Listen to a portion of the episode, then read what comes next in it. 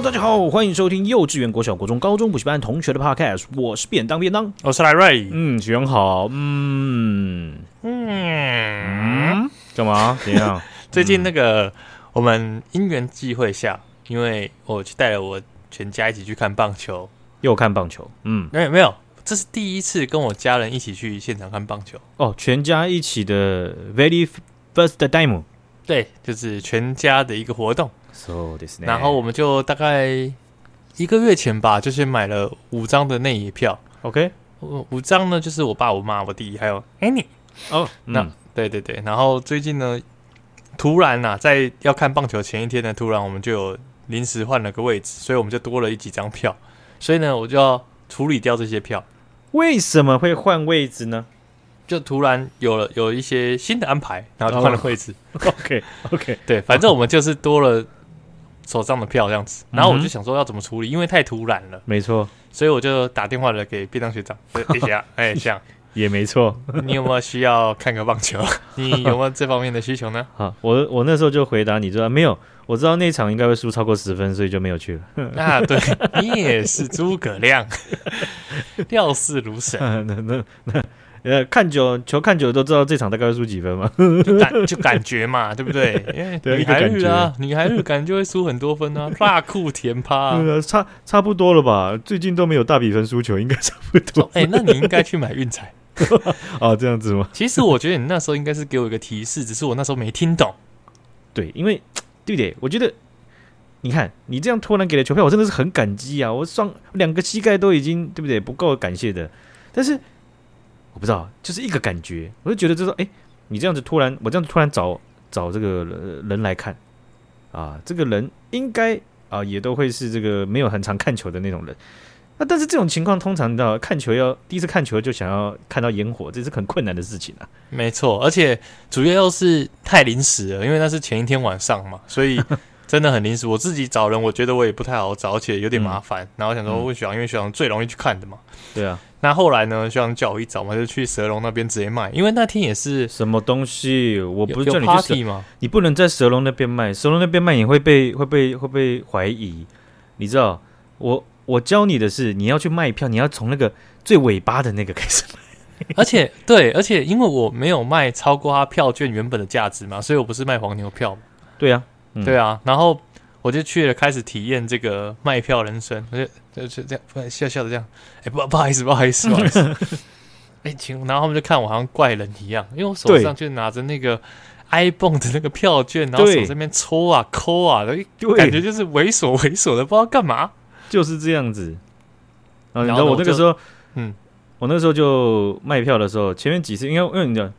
你长得可能还比较特别一点，我长得就一副黄牛脸，你知道吗？然后，然后那时候背背一个小包包，然后看没有到那个霹雳腰包啦，就是小包包，然后看起来就觉得非善类。然后我那时候想说，我会这样子，就是我会买多一张票或两张票，那现场是一定有人在排队的，好，然后只要朋友不能去，那你。如果事前卖票的话，蛮麻烦的。但其实你就去人龙那边，在排队要买票的那边，你直接去卖他，就鼓起勇气，然后也不要多想，也不要再观察他们了，就走过去说：“哎、欸，不好意思，我朋友没来，你要不要买我的票？”这样，他就对，他就说：“啊，那那多少钱？”你说原价卖你啦。他说：“啊，好啦。”这样 就成交了，真的。但是我那时候因为我是第一次卖嘛，所以我不知道骑手是说我没有，我朋友没来，我我不是这样讲。我洗手是说不不好意思，因为我这边有多的，你看你看这个就是黄牛，啊，对对对，两张票，然后有有需要吗？然后我我旁边有我弟陪我去，他感觉就像是我的小帮手，嗯、黄牛小帮手，因为他有背一个小包包，他背那个小包包呢，就是准备要装黄牛票的钱的感觉，就霹雳腰包类型的，对，对对，类似那种包包，然后他们就这样子，就是眼神完全不接触，连我的眼睛都不看，然后就看着前方，然后手举起来，不用。这看这怎么鬼？然后我就连续试了大概三个或四个人吧，嗯，然后我就觉得，干怎么可能？以我的这种热情，怎么可能会对这样子没有人卖出卖出去？然后后来就是再走到最后面，再重新一个 round，我就想说，干妈最后一 round 再不行，不卖了。对对，丢地上，随便收。然后就遇到一个情侣，因为我刚好手上还有两张票，嗯嗯，所以我就问了那一对情侣说，哎。你们有需要票吗？对，因为那时候我已经卖到新会议了，我说两张五百五啦，你降价啊？对啊，我买一送一啊，哈哈，然后然后那个人就说呃，换他有点不可置信了，怎么可能这么好？嗯、对，然后真的假的这么好？对啦，就是两张五百五，因为前面卖也卖不出去，而且比赛快开始，我赶快进去看球，要不要？他说好好谢谢，好爽，然后就这样子。哦、我跟你讲，我要是你，我要是你主管在后面，我觉得塔克小该塞瑞。到底在干什么嘛？就是对不对，弟弟，你怎么可以这样子呢？你怎么可以啊？如果时间来不及，真的还是可以了。可是哦，你知道这个说真的也不怪你，因为我是卖太多次，我已经很有心得了。第一次卖啊，我是一路往后卖，你就是从前面给他们造成一点压力，对不对？啊，你就你你你你你好，就是我们就中间切一个一个一个破口，然后直接找一个人，就说哎，不好意思先生，我这边朋友没来，朋友没来，当然也是我。我后来习得的一个开场白，对不对？然后第二句就要不要买口香糖？不是这样子的。哦，朋友没来，要不要买口香糖？这样，干，那你干你朋友没来屁事啊？多两条嘛，多两条嘛，帮忙一下。他们原本要吃啊，现在一条六十算很便宜，算你六十就好。太太太贵了吧？两条六十，一条六十，还在旁边生气。那你就找第一个人，然后你就卖他。啊，你就说，呃，没有，我就是我朋友没有来，那这个排球票位置还不错，原价卖你这样子，嗯，然后他的第一个就会就会有点狐疑，对不对？他说，然后说，哎、欸，那不用不用，我跟你讲，你直接找他后面那一组人，因为他们刚刚已经听完这整个对话，他们有时间思考，有时间去，前面那一组是为了铺陈给后面那一组听的，啊、对嘛？所以你卖第一组人的时候，你眼睛完全没有在看第一组人，你眼睛完全看第二组人。哎、欸，我这边有一组票，你要不要？然后头是斜四十五度 在卖他们票。我跟你讲，你这样子后，呃，你只要你只要精准一点，讲的很清楚。我跟你讲，后面第三组人，他看第二组人，如果在犹豫，他就说：“哎，先生，如果你们不要的话，我买这样子。”他一定会直接、哦、直接出手抢了啦。因为前面排一堆人，你会你买到的票一定不会比你手上那个预售票的位置还好啊。哎，对不对？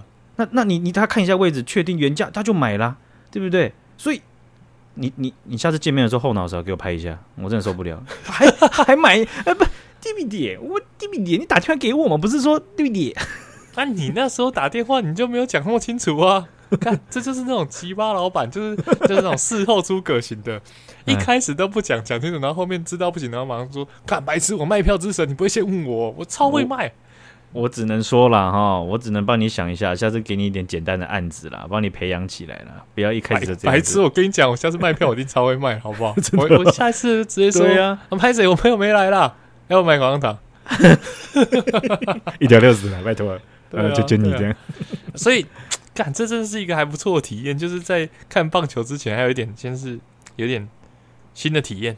我跟大家讲好了啦，这个是我的心得啦啊。我们这一这，我们现在对不对？我们的这个各位学长姐啊，不管你是在哪个平台的啊，不管是我们有哪些平台。我们有 Google Podcast、Apple Podcast、Apple Podcast、Spotify、Spotify，然后还有，然后还有 Mixer Box、Mixer Box，还有还有还有竹凡不及被宰比较小的，对，每一个平台的留言我们都会看。你按赞了之后，我们也会点进去看谁按赞。如果看不到的话，我们就直接点到我们的追踪粉丝里面去看，猜猜看谁按赞这样子。反正我们都有在看，真的。然后如果都没按赞的话，我的后脑勺又会被扒了。我。在这边直接跟大家分享，如果你们有在看棒球的，我跟你讲，这个做法就是，大家其实，在前面呢，就是快要开赛的前面呢，大家会开始卖票，在网络上卖票。嗯，好，那那那 PPT PPT PPTT 啊，你看每次都讲错，想讲 A 就讲 B，怎样想做投影片啊？做投影片卖票啊？PPTT 上面也有人在卖，有些社团有在卖，但其实啊，我我们今天把这个。人那个什么人龙蛇龙卖票这件事情交出去了，那完完蛋了，大家以后都去那边当 当当做那个黄牛一日体验这样子。真的，以后大家都不在 PTT 上卖，都先做好 PPT，然后就带一台笔电去 现场，然后在人龙那边，哎，不好意思，我现在开始我的报告。那我们这一页呢是在介绍我们位置的区域，然后就个动画这样，咻，然后指出那个 球场的是哪个位置，对，票，看太烂太老套的动画了吧？然后我就要在旁边拿个拿个牌子。来哦，买不是黄牛票的黄牛票这边排队哦，先生你排错了这样，然后我们就哎、欸，这个是在排那个预售票的吗？你说对的，对的，对的，对的，我们是非官方的预售票，直接变成另外一个形态了。对啊，好了，所以票不要浪费，好不好？而且我曾经有一次平日的时候，大学的时候平日的时候，我真的太晚到了，然后真的没有人在排队买票了。然后我我我就有一个，我就在我就在那边等，我就觉得 没有这个票浪费就太不好了。然后我就等等等等等，然后就有一个有一个好像上班族的姐姐，我就直接哎，我有多一张票给你这样，他就啊咦啊啊好谢谢这样，然后我们就进去。然后你知道我那个时候才发现一件事情，就是。他是坐在我旁边的耶，他喜欢你，我喜欢他吗？就一般都不是这样，这样变变成这样怀疑，对不对？对，他那个时候也，我觉得那一点也没想到，就说我有可能会跟他坐在隔壁，然后就一定一定是吧？啊，不就是他买的票吗？他给你票啊，他进去就是坐他旁边啊。只是他，只是他不会，他不会知道啊，他不会知道你手上那张。可是我没有想到这件事情。哦，对，那他有跟你聊天吗？没有没有，我后来我很很快很快，我中间买个东西，我就去那个本垒后方坐了，因为那个平日嘛，没什么人这样子。哦，偷偷摸，哎，那那搞不好是那个姐姐想要跟你有一段不一样的姻缘呢？你怎么去本垒后方呢？那不是那个不那个那个不是姐姐，那个是姐姐。哦，姐姐哦，姐姐安点北点背呢，那就赶快去买个可乐，再去坐在本垒后面舒舒服服的看球。对了，姐姐开心就好了嘛，对不对？可以了，可以了，姐姐点背呢了。好，那，我们来看一下哈，这个美国政府十月七号的时候啊，宣布对扩大对中国的这个晶片禁令了哈。那许多的晶片大厂呢，他们就呃有对他们在中国的市场做出重大的决定。这有三家啊，三家非常主要的这个这个美国公司哦，学长应该三家可能都听过。第一家就是应用材料啊，第二家科磊，第三家 Lam Lam Research 就科林研发。没错，这三家 都是你们业界应该听过的吧？没错，就是你想要赚钱钱进去半导体，要么就进台积电，要么就进四大设备商。那四大设备商前三前面三个就是刚刚说那三个，然后另外就是艾斯摩尔嘛。嗯、啊，对对对，哈。所以如果你听过这几家公司的话呢，啊，基本上。哦、呃，就是多少对这个议题啊啊稍微都有一些了解啦。好，所以这三家应材、科磊还有 Lam 啊，他们就做出了重大决定，就是他们开始撤离驻点在中国的员工。没错啊，那这件事情其实是很大的。呃，他们这个不只是把它撤离，是你连在中国的业务活动、业务行为全部要暂停。哦，啊、我我朋友跟我讲的是，他们在那边的这个工程师是。七月十号，美国宣布之后，他们七月十号公司内部就已经寄信给所有在那边的员工，还有 location，反正就 local 在那边或者有业务来往的员工，全部叫他们停止回信，所有信件禁止来往，不准再动了。那个就就是那个美美国政府就就是按下那个按钮，然后全全部就像银行大门这样，呃呃，全部按下来这样子。看，好像在打电动，哎，可是他们那种。我知道那种驻点的那种，不是就是他们是去那边支援的，那当然可以回美国嘛。嗯、但如果是他们 on-site 请的那些中国的工程师呢？基本上他们一定会做一一个一个一件事情，就是就是要遵守中国法律啦。对哦，所以这些人他们可能会内转到不同的单位，或者是他们有不同的身份哦，可能公司会提供给他们，但是绝大部分。在我理解下面哦，你你一定是按照层级的，越越低层级的被之前啊，那那可能之前被被之前的几率是非常高的。那我觉得也 OK，就是在这种过渡时期，如果真的是遇到这种没办法的事，至少这个过渡时期应该可以过得蛮滋润的 你。你当然 OK，而不是你被之前，你当然 OK。我就觉得蛮 OK 的，讲的很轻松呢。看叫你去卖个票，你他妈还要半价卖人，现在那边靠北靠木，哇，真的是。那个啊，注意一下吧。那个换站在别人的鞋子里面思考吧。啊，好啦，好啦。好，那根据美国的这个新的禁令内容然后，那它其实涉及到了就是 N A N D，好，我把它就念出来啊，这个这样大家才知道这个怎么拼。还有 D R A M 的 DRAM 啊，这个这个晶片，还有逻辑 I C 跟十六纳米及十四纳米或更先进，就是更单位更小的这个晶片啊，它都是限制的范围。那呃，这整个呃禁令的系这个整个架构啦，法律的架构其实跟当初华为被限制晶片这件事情是非常相同的一个没错一个脉络。好，那他们其实也有另外一块，就是在限制说，呃，你美国的啊、呃，或者是遵守这样子呃晶片法的企业，你必须要获得许可，你才能对中国的注册的公司。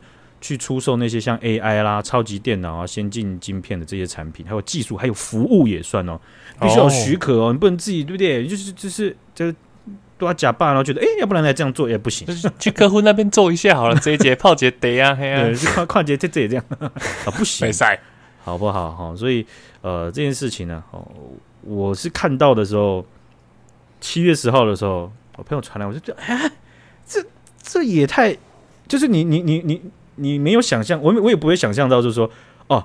一线的，或是这些公司，他们现现哎，怎么在一线的人，竟然会这么的那叫什么风声鹤唳吗？还是那个叫雷雷风力雷雷厉风行 风？哎，我突然忘也忘记要怎么讲 You do nothing, you can help me anything 你。你 你到底可以做什么事？我在那边挣扎，你就嗯嗯嗯哦那嗯，雷雷公雷公电母。到底在干嘛？不是，我刚也在拼命帮你想，好不好？我那你要发，你要你要有声音表情啊，对不对？你不能，嗯嗯，我脑子在动，我脑子在动，对，动动动动动动动动，大家知道，没错没错，失败了，怎么会这样呢？好，我们来看一下这个中共啊啊，他们这个第二十次的这个全国代表大会啊，准备在十月十六号开始开会啊，二十大就我们俗称二十大，好，这是第二十次哦，哦不，你们二十是什么意思啊？不，这其实二十次哦，所以之前不叫二十大，之前叫十九大哦，啊，十八大、十七大、十六大这样子推算回去的，对啊。那这个呃各各界了哈，已经算算是大家都知道，习近平即将要连任，然后这连任出来之后，他能够掌握实权的程度到多高啊？可能可以看一下啊，其他这个重点职位的名单啊，到底是不是都是他的人马了？但是他本人应该还是会好好的 啊，就在那边、啊。而且听到这一集的同时，应该就是徐阳姐应该已经可以去看名单了，因为十六号已经过了嘛。哦，在看到这一集的同时，徐阳姐已经要去这个这个。呃，这个要去就职典礼，要去就职了。看靠背，名单上有我。呃，现在申请典礼起来，不愿做努力的了。啊，没有，没有，没有那么快啊。啊，这个在他即将要连任的这个前几天呢，我们录音的时候是十月十三号啊。那十月十六号开会，所以已经非常接近了。但在十月十三号的时候啊，北京竟然传出了示威的行动。哎，要知道，北京。这一次发生的地点是在海淀区，这样海淀区那个地方，那个是也不敢说是最顶尖的区，但是它是重镇啊，连中国人民大学都是坐落在海淀的，好像有点像是台北市的中正区。乱比喻我是没办法救你的，你还要这样这样子吗？大安区、芦竹区，直接砍，跳太远了吧？呃，那他他们在他们今天啊、哦，今天发生的这个抗议行动呢，是在北京的海淀。你这样子的行为是在中国当今圣上的脚下，哎，直接在那边搔痒痒，是不是？北京现在啊，他那个天安门啊啊，或者是他在这个这个重点地带啊，那个是站岗的人数，那是那是离奇的啊，他们就是要严格的管控任何的东西，他们管控。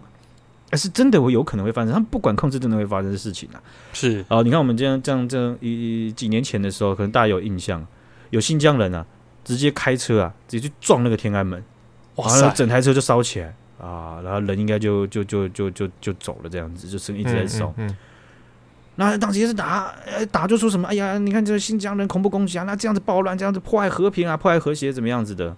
对，人家每一次不会不不不会去太阳底下晒太阳，对不对？真的，大家都喜欢、啊、莫名其妙嘛啊，啊！所以你就看到，就是说二十大之前呢、啊，习近平维稳的这个力度啊，其实从各个环节当中，你就可以看到非常的加大。对，而且越到当天越越是这个大力的。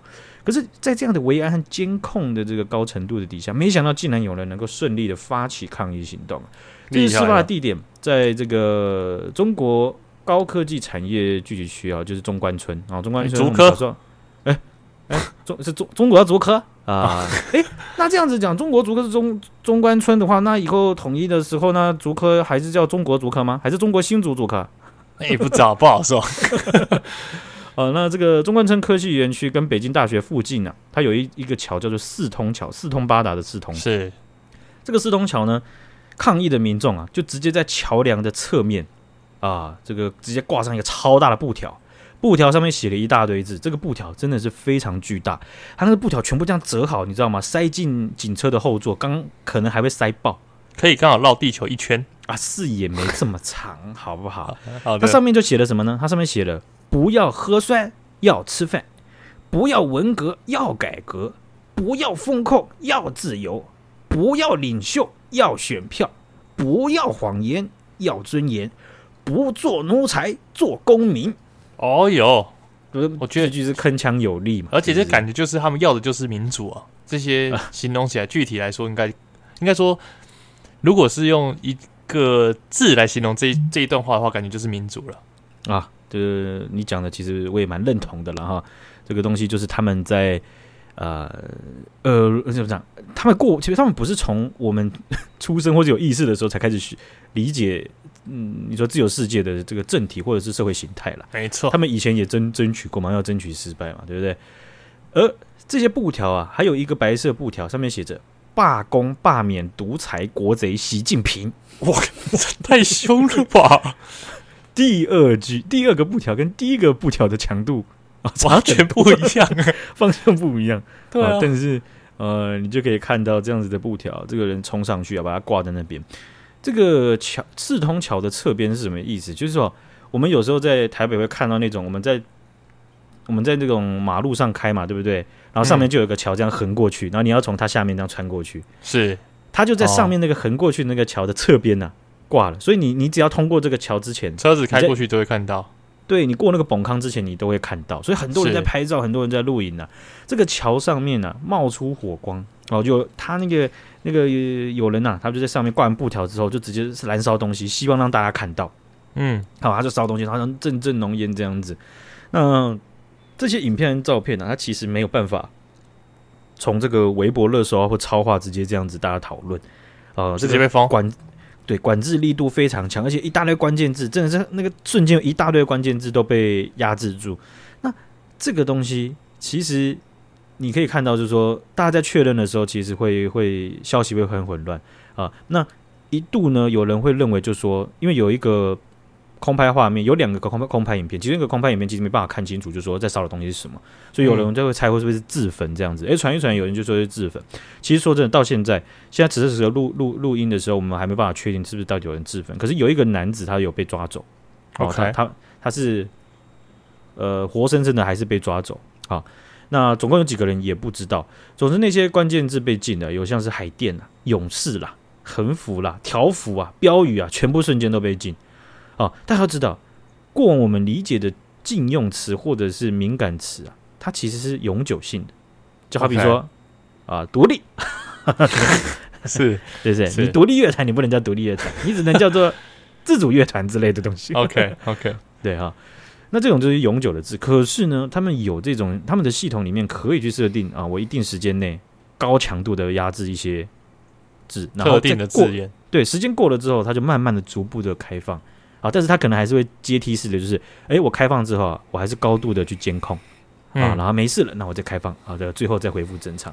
所以像海淀勇士条幅横幅标语这些，大家一直要查。啊，而且上面写的说不要和尚要吃饭，这个 hashtag 也 绝对不可能做得到的。这种东西，我觉得也是蛮离奇的，对不对？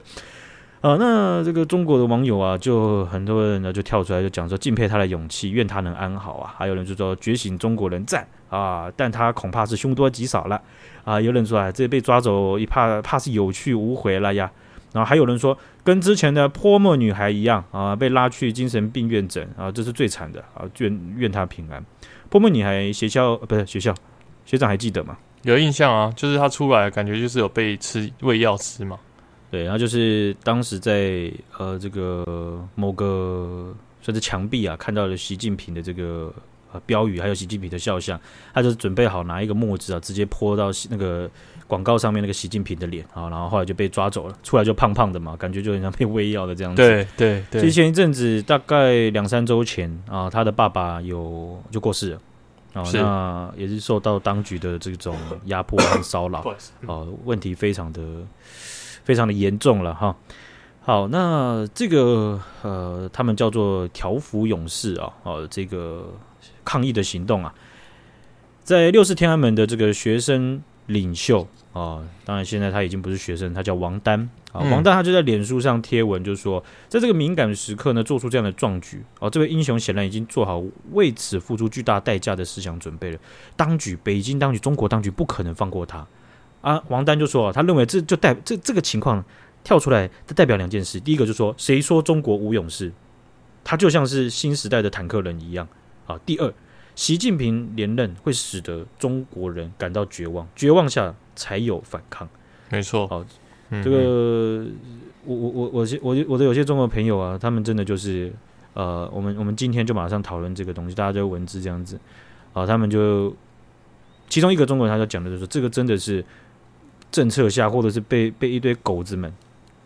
逼到了走投无路才会上做出，在这个敏感时刻才会做出这样的，然后其他的中国朋友都都都是认同的，就对，真的是这样，是啊、呃，走投无路啊啊啊！那所以这个在二十呃二十大开和开之后呢啊，开会完之后，其实啊像这样的事情啊，可能都会呃接二连三的了。没错，像你看这这样子，我们这样二零零八年的时候，我们印象中的北京奥运哦。嗯，其实，在那一届哦，西藏西藏人的抗议行动非常的巨大。是哦，我完全没有印象，完全不知道。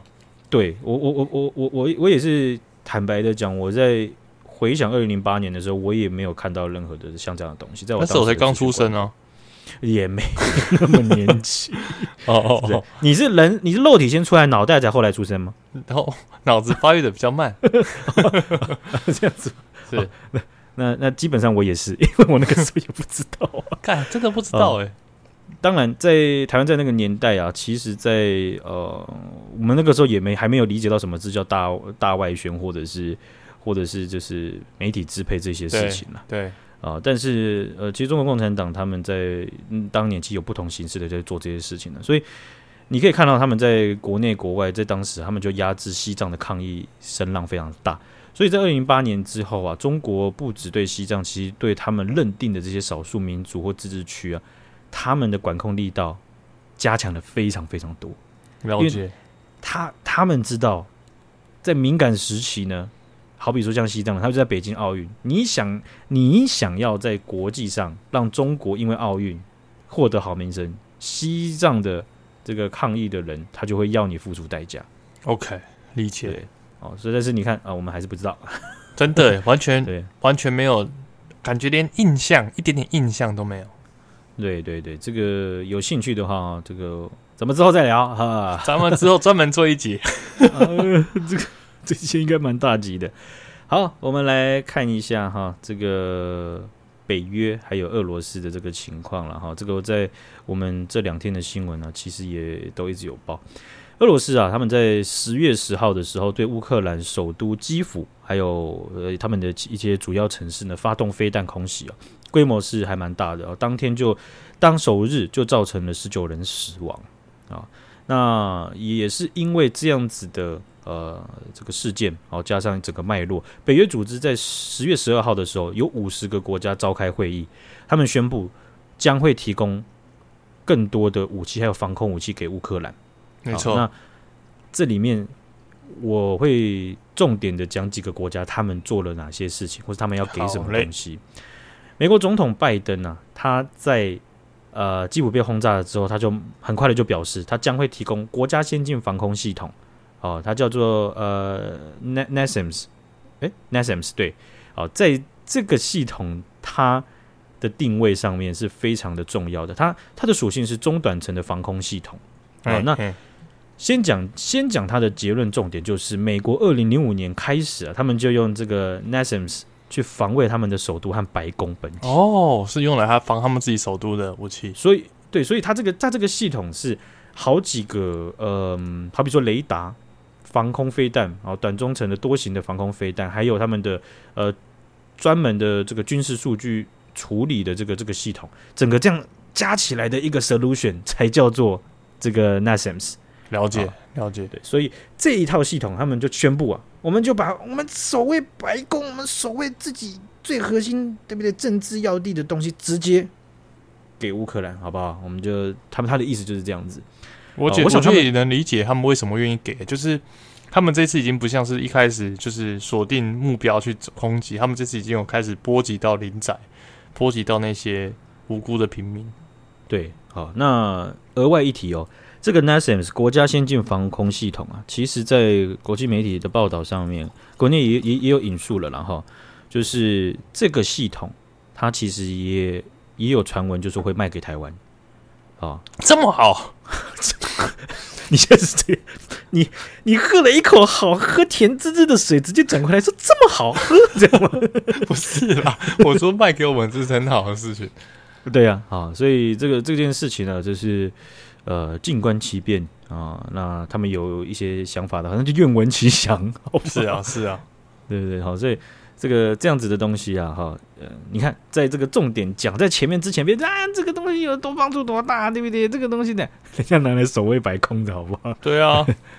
好，那英国的话呢，他们宣布啊，将会提供防空飞弹，还有数百架的无人机给乌克兰啊。那他们之前呢，已经提供了呃六十几门的这个榴弹炮，还会再加码十八十八门啊。然后他们也会提供这种空对空的飞弹给乌克兰。所以其实大家我觉得啦。你可以看到，大家其实都是把自己的清单准备好了。没错，他们就是在不同的时间或是不同的强度，整个战局有一些新的这个 checkpoint 的时候，他们就把他们原本准备好的清单端出来，对，直接想好把筹码这样推出去，这样子推到你面前。这样是法国总统马克宏就说啊，他们会提供保护平民免于无人机攻击的设备，好，但是没有讲到细项是什么。加拿大承诺会提供，马上提供十一亿新台币的军事设备，包含卫星通讯和空拍机。荷兰他们给的总值是四点六亿的防空飞弹啊。那他们还呛，就是说俄罗斯的攻击只会换来我们荷兰对乌克兰的支援。好那俄罗斯讲了什么呢？俄罗斯的国安会就警告，就是说如果乌克兰加入北约的话，将会引发第三次世界大战。我觉得这超反的，这很像那种气急攻心的人，然后在情绪勒索。哦，你就让他们加，没关系啊，你就让他加，欸、我就直接扁你们全部啊！真的，你你知道，因为另外一件事情就是俄罗斯他们，你知道。欧洲，大家最近也有看到一些资讯嘛？就他们的能源问题非常非常严重啊，对不对？对，就像英国，他们有些的这个呃酒吧，他们在能源的成本，就是能源账单的成本，可能就多了一倍、两倍、三倍都有。没错，因为天然气跟石油的关系嘛。对，好，所以他们就真的是叫苦连天，很多人也也也游行，然后游说啊，大家都在忙得焦头烂额，就是因为这场战争，还有俄罗斯他们的天然气供应的问题。没错，俄罗斯他们在今年二月啊。进攻乌克兰之后，侵略乌克兰的时候，他们就有尝试用不同的方式去把天然气当做对付西方，所谓西方，好比说欧洲或是整个国际上面的这个这个局势，他们就把天然气当做一个筹码，很像你看我们之前就是中国他们会用把控制自己的旅客嘛，对不对？观光客，诶。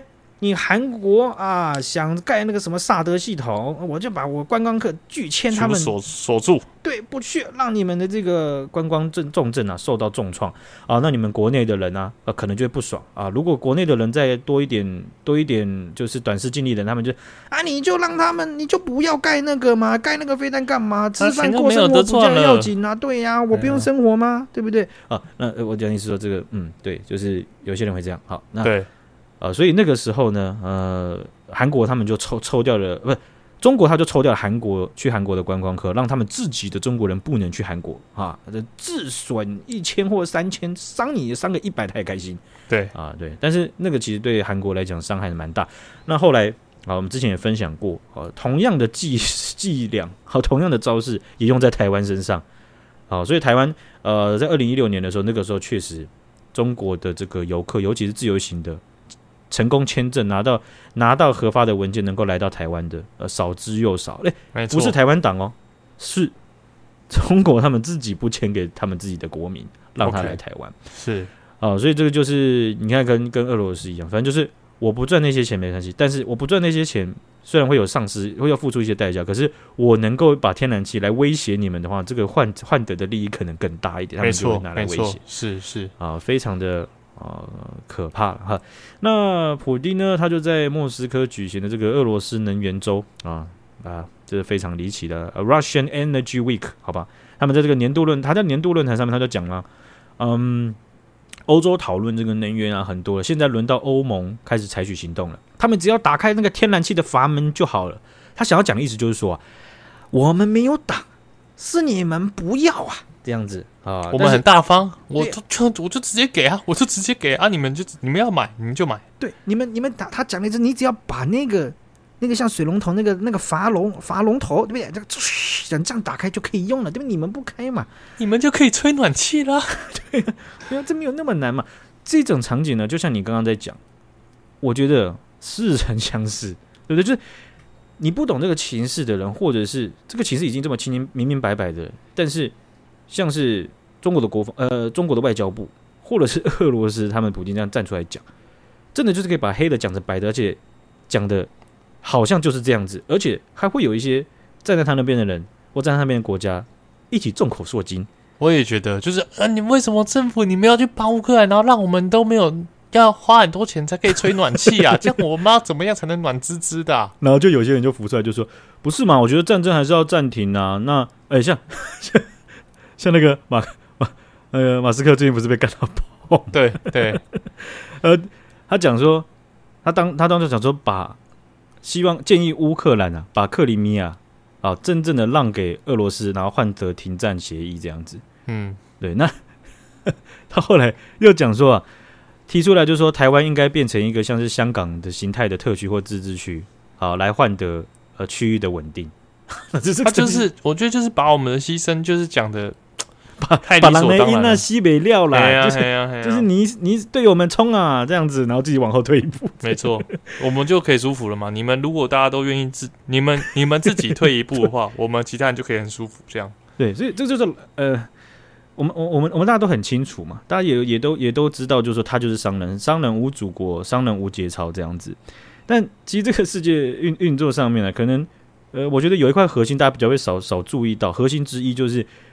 他其实有一部有少部分人，他一直在牺牲，一直在抱持他的良心牺牲。他的牺牲可能换不出、换不回任何的报酬或代价。没错，但他可能是世界运作的一块很重要的核核心。但是他们通常不被不为人不为人所知，对不对？所以大家会比较常看到，就是哎呀，能力强的人，我想要追随他，我很崇拜他。马斯克能力强这件事情毋庸置疑啊，没错，对，对哦，他在商业上的这个现代钢铁没错，这这这样这这个是毋庸置疑的。但他在这些发言上面呢，啊、呃，被批评，我觉得是真的是非常合理，这都都有非常大的批评空间或讨论空间。没错，是。呃、那那这这件事情，你看我们刚刚讲的其中一点，就是说，呃，这这这这这都不是你冲在前面，你当然说冲啊这样，化休啦，化修化得一黑啦。第二点就是你要确定呢，你要确定你克里米亚给他，他会停下来耶。对啊。你要确定我们变成香港第二，我们就不会变成现在的 right now 香港哎、欸。对对啊，你你，你这个逻辑有问题，因为怎么弄啊？对不对？很困惑呀啊！呃，所以这个呃，普丁他讲到的哈俄罗斯这个天然气的这个这个问题啊，就是我们呃最近听到的北溪一号啊，北溪二号啊，其实俄罗斯入侵乌克兰之后啊，北溪二号的管线它就有停用了，但他们宣称说北溪二号有一段。它是没有受损的，他们随时已经准备好攻击，那个气体就已经在管线里面就打开就可以，打开就可以了。是你们不打开、嗯，所以呃，是这样的情形呢，哈，让欧洲啊原本比较复杂的这种呃区域治理或全球治理的这个形态，他们的态势 就变得更复杂。对啊，大大家国内都有自己的情况，然后有些人呃又要选举，选举这件事情是中性的。但是选举的时候，大家会比较多的能量在探讨这些严重的问题。没错，哦，所以这个做法这标准呢，就会跟平时的是不一样了哈。是啊，但是普丁呢，他的结论就是说啊啊，你乌克兰加入北约，第三次世界大战就直接热血开打这样子。嗯嗯，哇，呛得非常明了哈。好，所以啊，这个欧盟他们这个二十七个国家都可以感受到非常严重的冲击啦。天然气的价格。就你比到一年前的话啊，它大概涨幅快到一倍了哦，真的就快到一倍，就就九十几趴了啦。说真的，就对，所以这件事情是非常头痛的，因为接下来冬天将至。对啊，对啊，就可他们平常开冷气，有很多人也是用天然气来烧的。天然是暖气，不是冷气。暖气啊，我刚才不是说暖气吗？还是我操林导？冷气。好，那我们就分享到这边了哈，感谢徐阳姐，感谢大家，谢谢大家，拜拜，谢谢大家，拜拜，等我买棒棒糖，谢谢。